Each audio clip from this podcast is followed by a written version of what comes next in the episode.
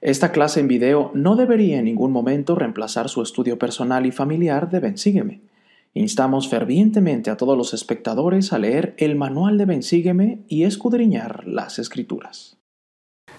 Muy buenas noches hermanos y hermanas, como cada domingo, su amigo y servidor Pepe Valle está aquí para compartir algunos pensamientos y sentimientos en cuanto a la lección del día de hoy que se encuentra en los primeros seis capítulos del libro de Hebreos y lleva por título Jesucristo, el autor de eterna salvación. El título de la lección se encuentra en Hebreos 5.9 y esta lección comprende de mañana 30 de octubre a noviembre 5 y me hago un lado para que ustedes tomen una captura de la pantalla si así lo desean. Y esta, este libro, esta carta o este eh, libro fue escrito por tal vez Pablo o algún otro autor. Sin embargo, no estamos seguros de quién lo escribió, pero para nosotros miembros de la Iglesia de Jesucristo de los Santos de los Últimos Días y al escuchar las formas literarias y a leer las formas literarias de este libro de Hebreos, llegamos tal vez a, concluir de que es Pablo. Para mí me gusta que sea Pablo por todas las enseñanzas que él da. De hecho, este libro de Hebreos está dividido en dos semanas. Los primeros seis capítulos, esta clase, y en la siguiente, donde tendré una invitada muy especial, están los capítulos del 7 al 13 de Hebreos. Este libro, esta carta, esta epístola, eh, en la antigüedad se leía de una sola vez. Alguien se paraba, la leía y más o menos tarda 45 minutos en, leer eh, todo lo que está escrito aquí. Sin embargo, si yo me refiero a Pablo cuando digo que escribió Hebreos, no me, no me juzgue, no me crucifique, hermano y hermana, porque para mí las enseñanzas que están aquí, aquí, la verdad, van muy de acuerdo con un apóstol del Señor que tal vez no caminó con, con Jesucristo mismo, pero sí caminó con los demás apóstoles que conocían a Jesucristo. Definitivamente, si hubiera sido otro autor, definitivamente la enseñanza es lo que es, poderoso en este libro. Y realmente el autor de este libro, Pablo, él le, al parecer le escribe a gente que conocía la Torah, gente que conocía el Evangelio desde que se dio a Abraham, a Moisés, cómo es que en el libro nos vamos a dar cuenta que Pablo, él está comparando a Jesucristo con eh, lo que pasó desde la antigüedad, con el pueblo de Moisés, cómo es que él tal vez llega a ser un sacerdote o un sumo sacerdote más que Melquisedec cómo lo compara más a que ángeles. Y cómo es que nosotros, ya hablando de la siguiente lección, para que nosotros podamos tener fe en Jesucristo y desarrollar esta, esta fe, tal vez nosotros tenemos que tener algo muy en claro, que Jesucristo es quien ha logrado todas las cosas aquí en la tierra para que usted y yo podamos ser salvos para que podamos vivir en algún día con el Padre Celestial, en su reino, en la gloria celestial y podamos disfrutar todos juntos. Por el momento, Jesucristo será nuestra ancla y vamos a hablar de esto un minuto y va a ser o nosotros debemos de llegar a comprender que Él es el autor de nuestra salvación. Y aquí yo dibujé un tintero porque cuando en el versículo 9 de Hebreos 5, y de hecho podemos leer ese versículo, cuando Él dice que es el autor de nuestra salvación, para mí es como alguien que escribe un, un libro, que escribe una instrucción de decirme a mí cómo es que yo puedo llegar a vivir con nuestro Padre Celestial de regreso con Él. Versículo 9 de Hebreos 5. Y habiendo sido perfeccionado, vino a ser el autor de eterna salvación para todos los que le obedecen. Creo que cuando nosotros recibimos esta instrucción, que se llama Evangelio, y que Jesucristo es el centro, es el autor, diciéndonos tienes que amar más al prójimo, tienes que amar primeramente a Dios y después tienes que amar al prójimo y como a ti mismo. Tienes que poder ser caritativo, tienes que cambiar, tienes que dejar que ah, el Espíritu, dejar que el Evangelio te cambie, que seas una nueva criatura.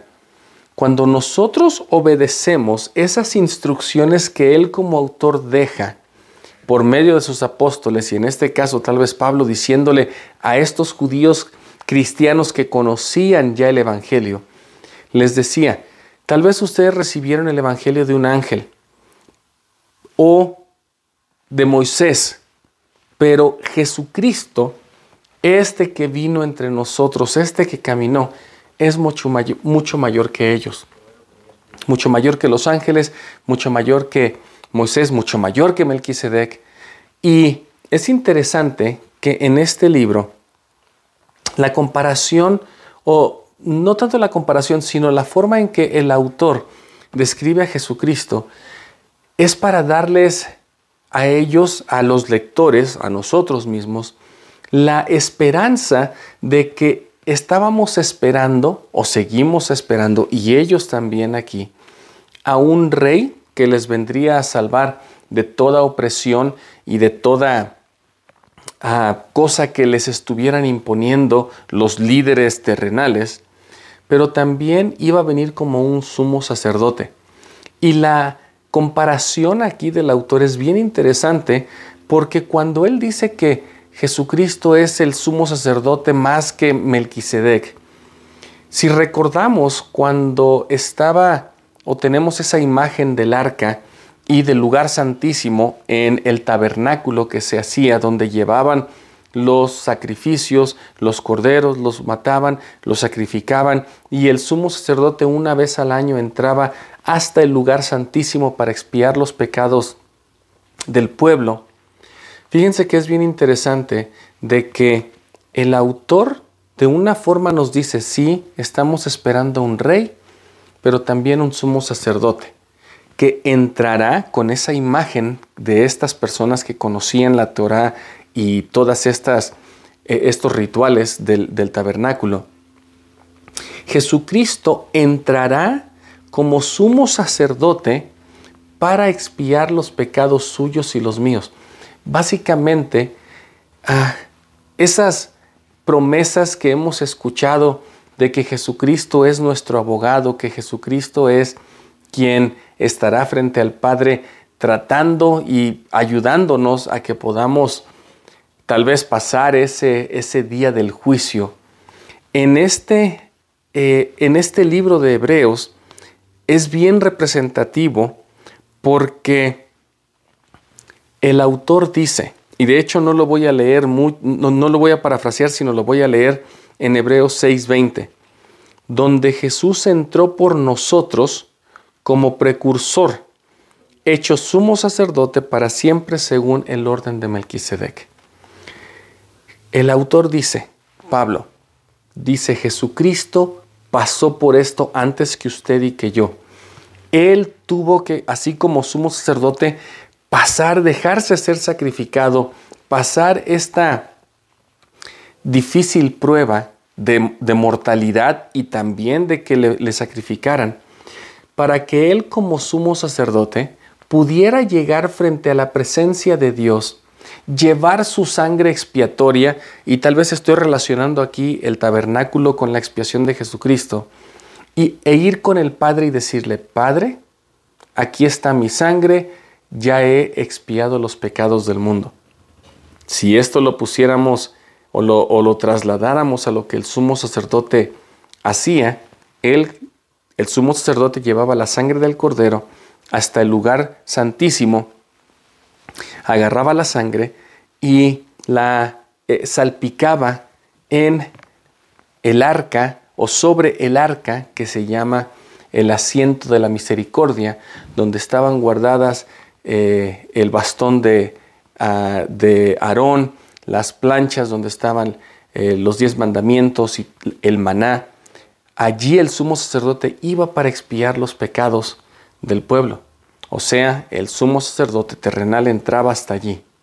En este caso, el autor dice, Jesucristo fue el precursor, Él fue el primero, lleva su sangre, se la presenta al Padre y dice, ahora sí, todos estos que me obedecen o que obedezcan el, Evangelio pueden ser perdonados y pueden vivir en nuestra presencia porque mi sangre ha limpiado sus pecados.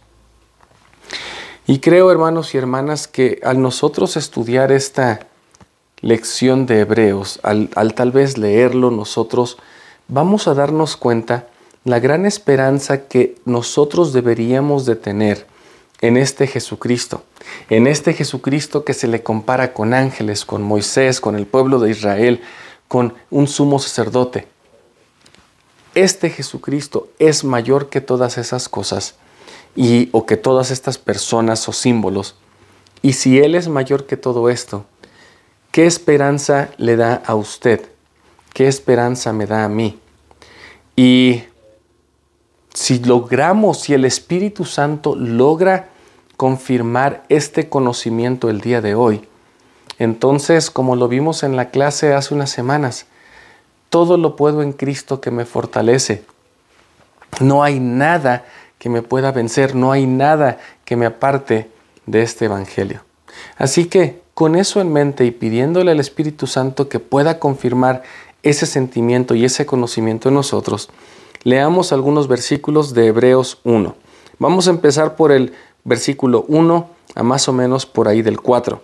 Dice, Dios habiendo hablado muchas veces y de muchas maneras en otro tiempo a los padres por medio de los profetas. Y aquí vamos a empezar a ver tal vez esa comparación de Jesucristo con, con las cosas que les he mencionado. En estos postreros días nos ha hablado por el Hijo, o sea, ya hablando de que el vino establece su iglesia en el meridiano de los tiempos, llama apóstoles y él trae un evangelio nuevo que al haber cumplido la ley preparatoria de Moisés, este evangelio era el evangelio que nos iba a servir como salvación, como ancla para poder regresar a vivir con Jesucristo.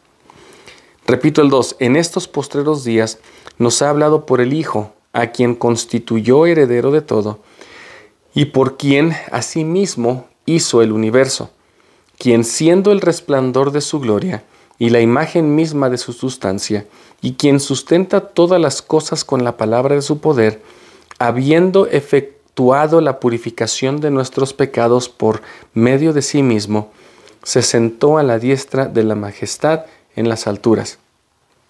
El versículo 4, hecho tanto superior a los ángeles, cuanto alcanzó por herencia más excelente nombre que ellos. Así que hermanos y hermanas, creo que en, esta, en estos primeros cuatro versículos hay algunas cosas que se nos muestran. Uno, la Trinidad. Dios, Jesucristo y implícitamente el Espíritu Santo que nos invita o que nos ayuda a creer. Pero Él es, hablando de Jesucristo, vino, Él es el heredero del Padre, porque vino y se sometió a toda voluntad. Él se ha sentado a la diestra del Padre y Él es quien creó el universo, o sea, también es el creador. Pero lo más importante, el autor dice, Él es mayor que los ángeles. Fíjense que creo que a veces nosotros seguimos pensando que las enseñanzas de Jesucristo fueron algo interesante, fueron como tal vez buenos consejos, pero en realidad, hermanos y hermanas, fueron las instrucciones que Él como autor nos deja para que nosotros podamos ser salvos. Él es el autor de estas instrucciones para que usted y yo podamos regresar a vivir con Dios. Así que en el versículo 1 de Hebreos 2 dice, por tanto, es necesario que con más diligencia atendamos las cosas que hemos oído, no sea que nos desviemos. Y fíjense hermanos y hermanas que aquí en esta parte el autor tal vez dice, quiero que escuchen atentamente. Ya les estoy diciendo quién es Jesucristo. Estoy comparándolo con los ángeles, estoy comparándolo con el pueblo de Israel. No se desvíen, escuchen este Evangelio. Y fíjense que en estos días, en estos tiempos donde el Internet y las cosas que existen en el Internet, en, en, las redes sociales y demás, tienden a hacer eso. Ellos hablan de diferentes cosas, de la historia, de enseñanzas, de, de prácticas que tal vez en el Evangelio de hoy y en el Antiguo se llevaron a cabo y dicen, ¿para qué vives esto? Te están oprimiendo, ¿para qué crees en algo que, realidad, que en realidad no sabes si existe o no? Esas cosas nos desvían si damos oído. El autor dice, es necesario que con más diligencia atendamos las cosas que hemos oído, no sea que nos desviemos. Aquí el autor no está diciendo ve y aprende las cosas nuevas y aprende todas las cosas ocultas y doctrina profunda. Pero más bien, si te bautizaste a los ocho años, recuerda el sentimiento que tuviste cuando te bautizaste, cuando cantabas Soy un hijo de Dios, o el arroyito da. Cuando nosotros veíamos el templo a los doce años y por primera vez entrábamos y decíamos, yo quiero ir a hacer bautismos, ¿Cómo nos sentimos cuando pasamos o cuando ayudamos a repartir la Santa Cena por primera vez? O cuando las jovencitas fueron y fueron al templo. Todas estas cosas que hemos oído, hermanos y hermanas, el día de hoy nos van a servir para no desviarnos. Vamos a tener que decidir entre las cosas que hemos oído todo el tiempo desde nuestra niñez y tal vez decir, bueno, es que mis padres me lo inculcaron y yo no sé, yo no tomé decisión. O recordar todo lo que mis padres me han dicho y todo lo que mi madre me había, dicho y decir, es que mi madre o mis, nuestras madres lo sabían y por eso estamos bien, por eso estamos a salvo. Vamos a tener que ser cuidadosos de decidir si escuchar todo esto y, y seguirlo o ponerle atención a las cosas del mundo, a las cosas que tal vez nos van a hacer dudar, nos van a hacer pensar, nos van a tal vez crear confusión porque tal vez no hay respuesta para todo.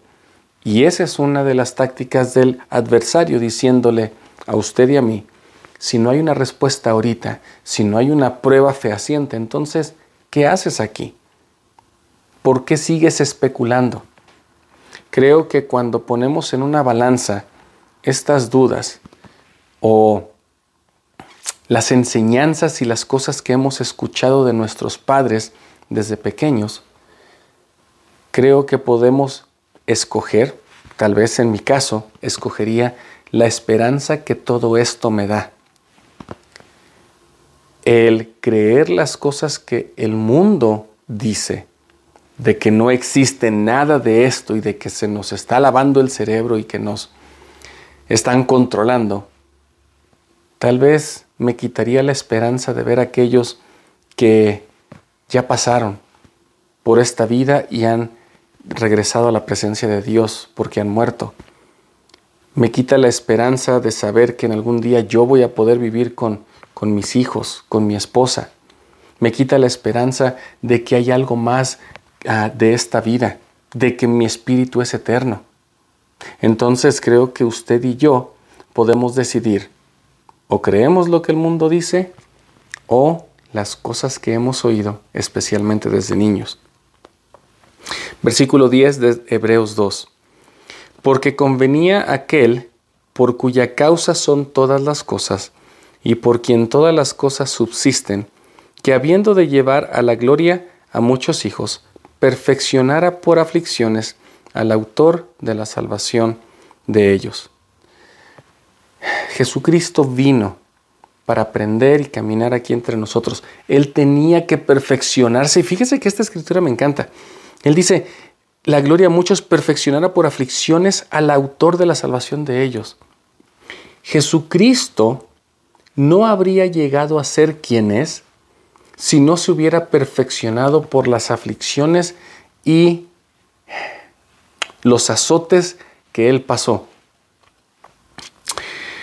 ¿Cuántos de nosotros a veces queremos dejar de pasar los azotes de la vida, los azotes de las aflicciones, las coronas de espinas de las depresiones y de las ansiedades que sentimos y decimos, mejor dejo todo porque es una presión grande. Jesucristo no se hubiera perfeccionado a menos que pasara por las aflicciones. Ahora usted y yo se da cuenta o nos damos cuenta el por qué a veces pasamos aflicciones, dificultades. Es porque nos estamos perfeccionando, es porque nos están formando de tal manera que podamos llegar a ser dioses con el Padre Celestial, que podamos llegar a ser coherederos de todo lo que Él tiene. Creo que cuando realmente entendemos el propósito del por qué estamos aquí, entonces puede ser un poquito más llevadera esta vida, puede ser un poquito más comprensible lo que estamos haciendo. Sin embargo, Jesucristo, no quiero decir que pasó todo esto solo, pero sí lo pasó para poder perfeccionarse y tal vez su padre estaba con él, pero en algunas ocasiones cuando estaba en la cruz, Padre, ¿por qué me has abandonado? Tal vez Jesucristo lo pasó solo, pero usted y yo, nosotros no será así. Porque en el versículo 17 de Hebreos 2 dice, por lo cual debía ser en todo semejante a sus hermanos, para venir a ser misericordioso y fiel, sumo sacerdote en lo que atañe a Dios para expiar los pecados del pueblo. Versículo 18, y este me encanta. Pues por cuanto él mismo padeció, siendo tentado, es poderoso para socorrer a los que son tentados. Y fíjense, hermanos y hermanas, que socorrer en inglés es una palabra que muchas personas cuando comprenden lo que significa socorrer, o en inglés se dice succor, ellos tal vez ganan una comprensión mayor de lo que Jesucristo hace. En algunas ocasiones o muchas personas en inglés traducían como socorrer es como ayuda, como cuando alguien pide, hey, ayúdame y bueno, aquí está un dólar o aquí está un peso para ayudar.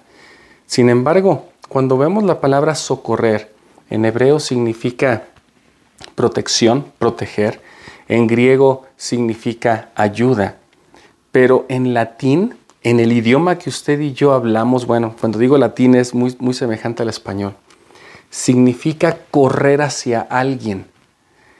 Y Jesucristo, fíjense, comprendiendo esta escritura, que si la comparáramos con eh, Alma 7 del 11 al 12, donde Él dice que vendría y, y pasaría aflicciones y que tomaría los dolores del pueblo para saber, para que sus entrañas se llenaran de misericordia, cuando usted y yo estamos pasando por esta vida y dice, Él mismo padeció siendo tentado, es poderoso para socorrer. Cuando leemos esto en las escrituras, tal vez podemos imaginarnos a Jesucristo cuando nosotros estamos en un apuro, en una aflicción, y cuando decimos, socorro, auxilio, Padre, ayúdame. Jesucristo, donde quiera que esté, va a correr hacia nosotros para ayudarnos, para que podamos pasar la prueba, para que podamos salir triunfantes de las cosas que estamos viviendo. En esta escritura, cuando dice que Él es poderoso para socorrer, hermano y hermana, si hemos visto caricaturas y cosas donde, o, programas donde dice auxilio, socorro. Cuando mencionemos el nombre de Jesucristo, Él correrá a socorrernos, a salvarnos, a ayudarnos para que nosotros podamos pasar la prueba que estemos teniendo. Fíjense qué bien, qué, es, qué interesante es que podamos comprender el Evangelio. Él es el autor de nuestra salvación, pero no solamente es como me da las instrucciones y ahí arréglatelas como puedas. No, las instrucciones que Él dejó, que Él dio, es porque Él mismo las vivió. es porque Él mismo las padeció, pero al mismo tiempo las superó. Y es así que usted y yo podemos ayudarnos unos a otros. En Hebreos 3:13, el autor, Pablo, nos invita a usted y a mí. Antes bien, exhortaos los unos a los otros cada día, entre tanto que dure lo que se llama hoy, para que ninguno de vosotros se endurezca por el engaño del pecado, porque somos hechos participantes de Cristo, con tal que conservemos firme hasta el fin del hasta el fin el comienzo de nuestra confianza. Hermanos y hermanas, si nosotros vemos que alguien está pasando una dificultad o que tiene preguntas, que tiene dudas, ayudémosle entre nosotros. No seamos como muchas de las historias de los cangrejos que están en una, en una cubeta y tratando de salir, que se jalan uno a otro. Ayudémonos porque todos los que estamos aquí estamos tratando de llegar a la salvación, a vivir con Dios. Básicamente, aquellos que hemos pasado o que ya somos más viejos que otros, extendamos la mano a aquellos que son más nuevos en el Evangelio, que acaban de nacer en el Evangelio, que aquellos que están entrando, en lugar de criticar porque todavía no comprende algo, extendamos una mano y digamos, yo te ayudo, camina conmigo.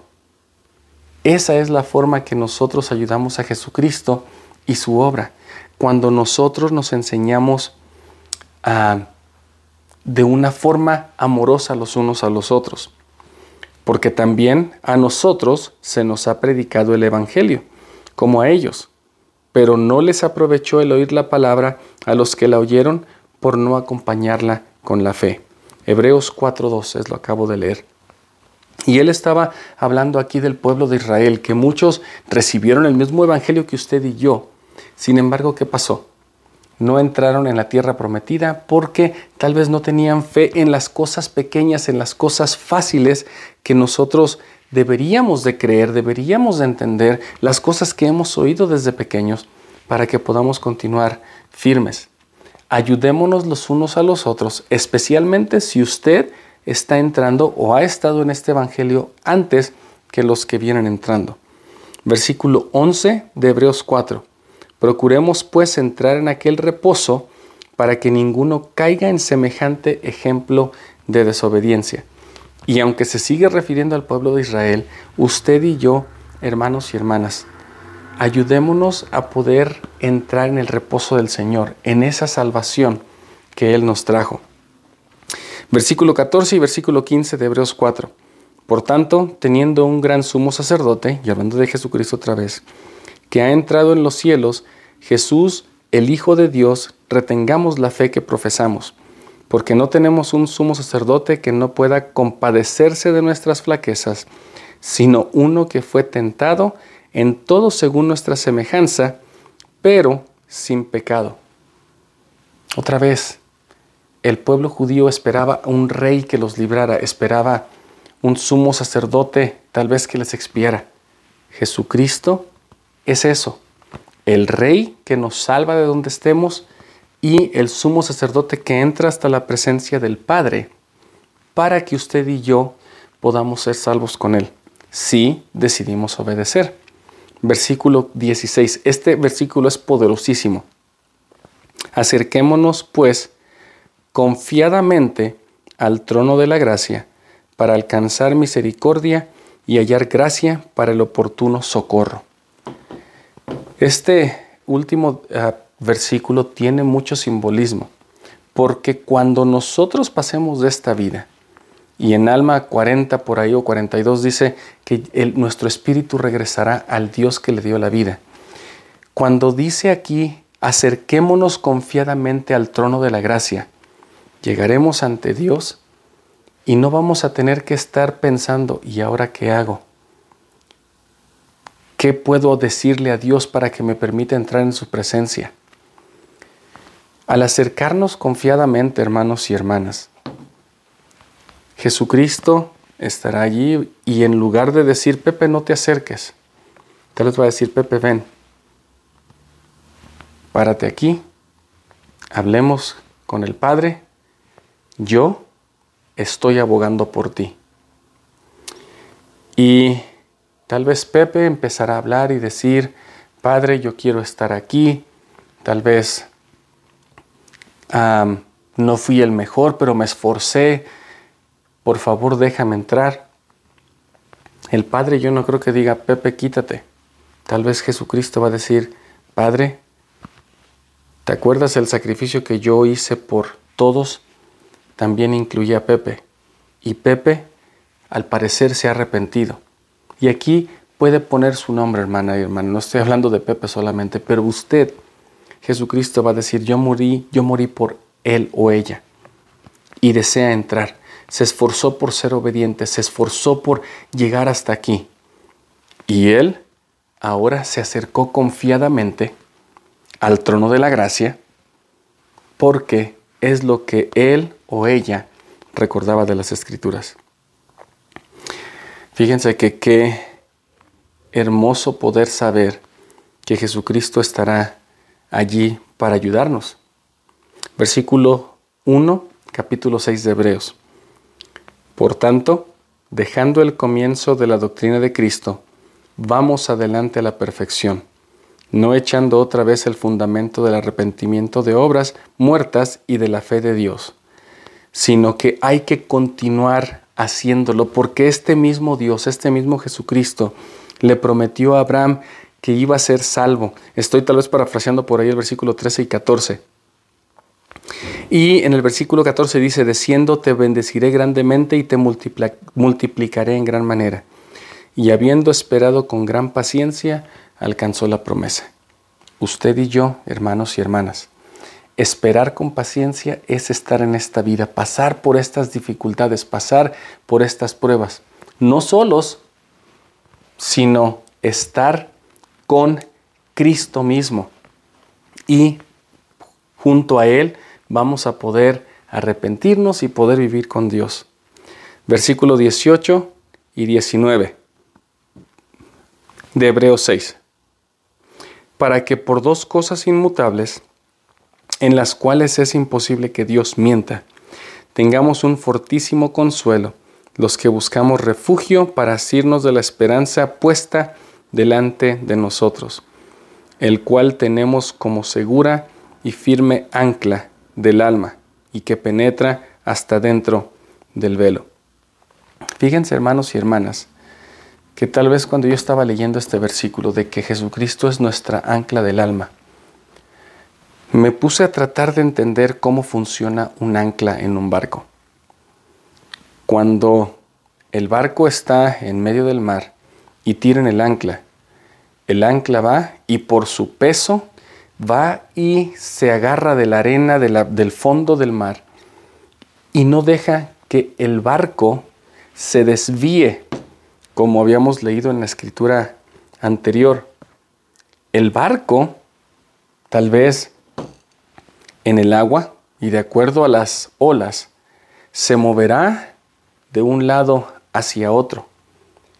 Pero el ancla, Jesucristo, está firme, no dejándonos que nos vayamos a ningún lado. La cadena que está del barco al ancla, tal vez son todos los convenios y las promesas que nosotros hemos hecho. Jesucristo es el ancla y todos los convenios y promesas y lo que hemos aprendido y oído es lo que nos permiten tal vez movernos en el mar sin quedarnos a la deriva. Siempre y cuando Jesucristo sea nuestra ancla y se lo permitamos, Él no nos va a dejar que nos desviemos, que nos lleven las, las aguas de esta vida tempestuosas y que nos pierdan y que nos ahoguemos en, los problemas. Él siendo el ancla y sus convenios esta cadena permitirán que naveguemos, y cuando digo naveguemos tal vez que permanezcamos más bien, en el mar sin ser llevados lejos. Él es el autor y Él es el ancla de nuestras vidas. Si nosotros se lo permitimos, hermanos y hermanas, entonces nosotros podremos regresar a vivir con Él. Él es quien padeció todas estas cosas. Él es quien nosotros debemos de seguir y de imitar. Él vino y nos dejó las instrucciones para que nosotros pudiéramos regresar a su presencia.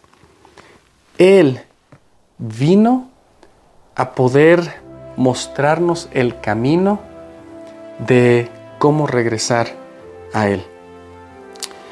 En este momento quisiera que viéramos un video y pensáramos en todas estas cosas que Cristo ha hecho.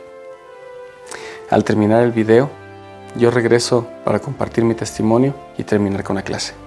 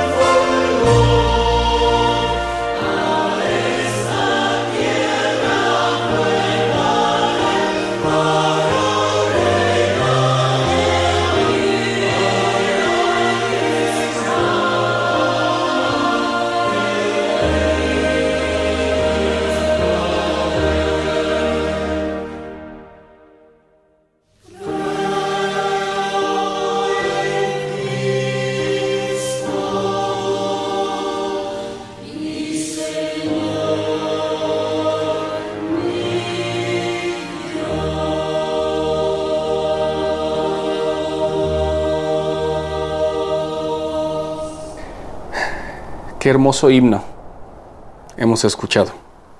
Creo en Cristo, Hijo de Dios. En adversidad oiré su voz.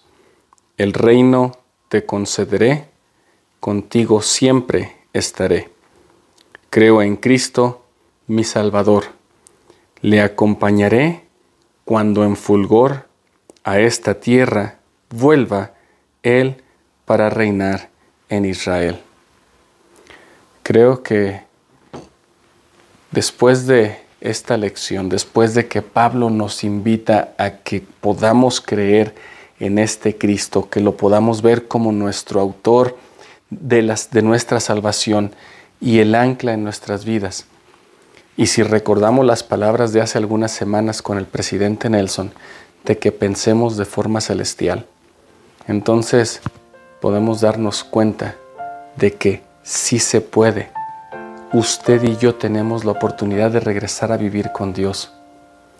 Si usted tiene fe, si yo tengo fe, si le permitimos a Jesucristo ser nuestra ancla, los convenios, la cadena que nos tiene atados o ligados a Jesucristo y obedecemos las instrucciones que Él como autor nos dio, entonces usted y yo nos veremos cara a cara con Dios algún día, con Jesucristo, y podemos disfrutar de las bendiciones que se nos han prometido. Recordemos las cosas que hemos escuchado desde niños. No las pongamos en tela de juicio. Creámoslas porque cuando estemos con Dios podremos preguntarle, Padre, ¿fue cierto todo lo que aprendí? Y Él va a decir, sí, y qué bueno que lo, lo seguiste que el Espíritu Santo, hermanos y hermanas, nos haya podido confirmar el día de hoy de que estas cosas que hacemos son verdad y que la semana que viene, cuando hablemos de la fe, podamos entonces darnos cuenta de que antes de que yo pueda ejercer mi fe, tengo que creer que realmente Jesucristo es mi Salvador y que Él es quien me va a poder llevar de regreso a vivir con el Padre Celestial.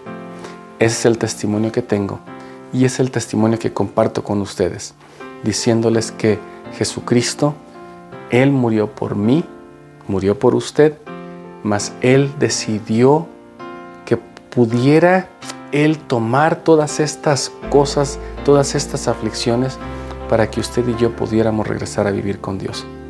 Sé que Él vive y que está a la diestra del Padre y que Él nos espera con los brazos abiertos. Es mi testimonio. En el nombre de Jesucristo. Amén.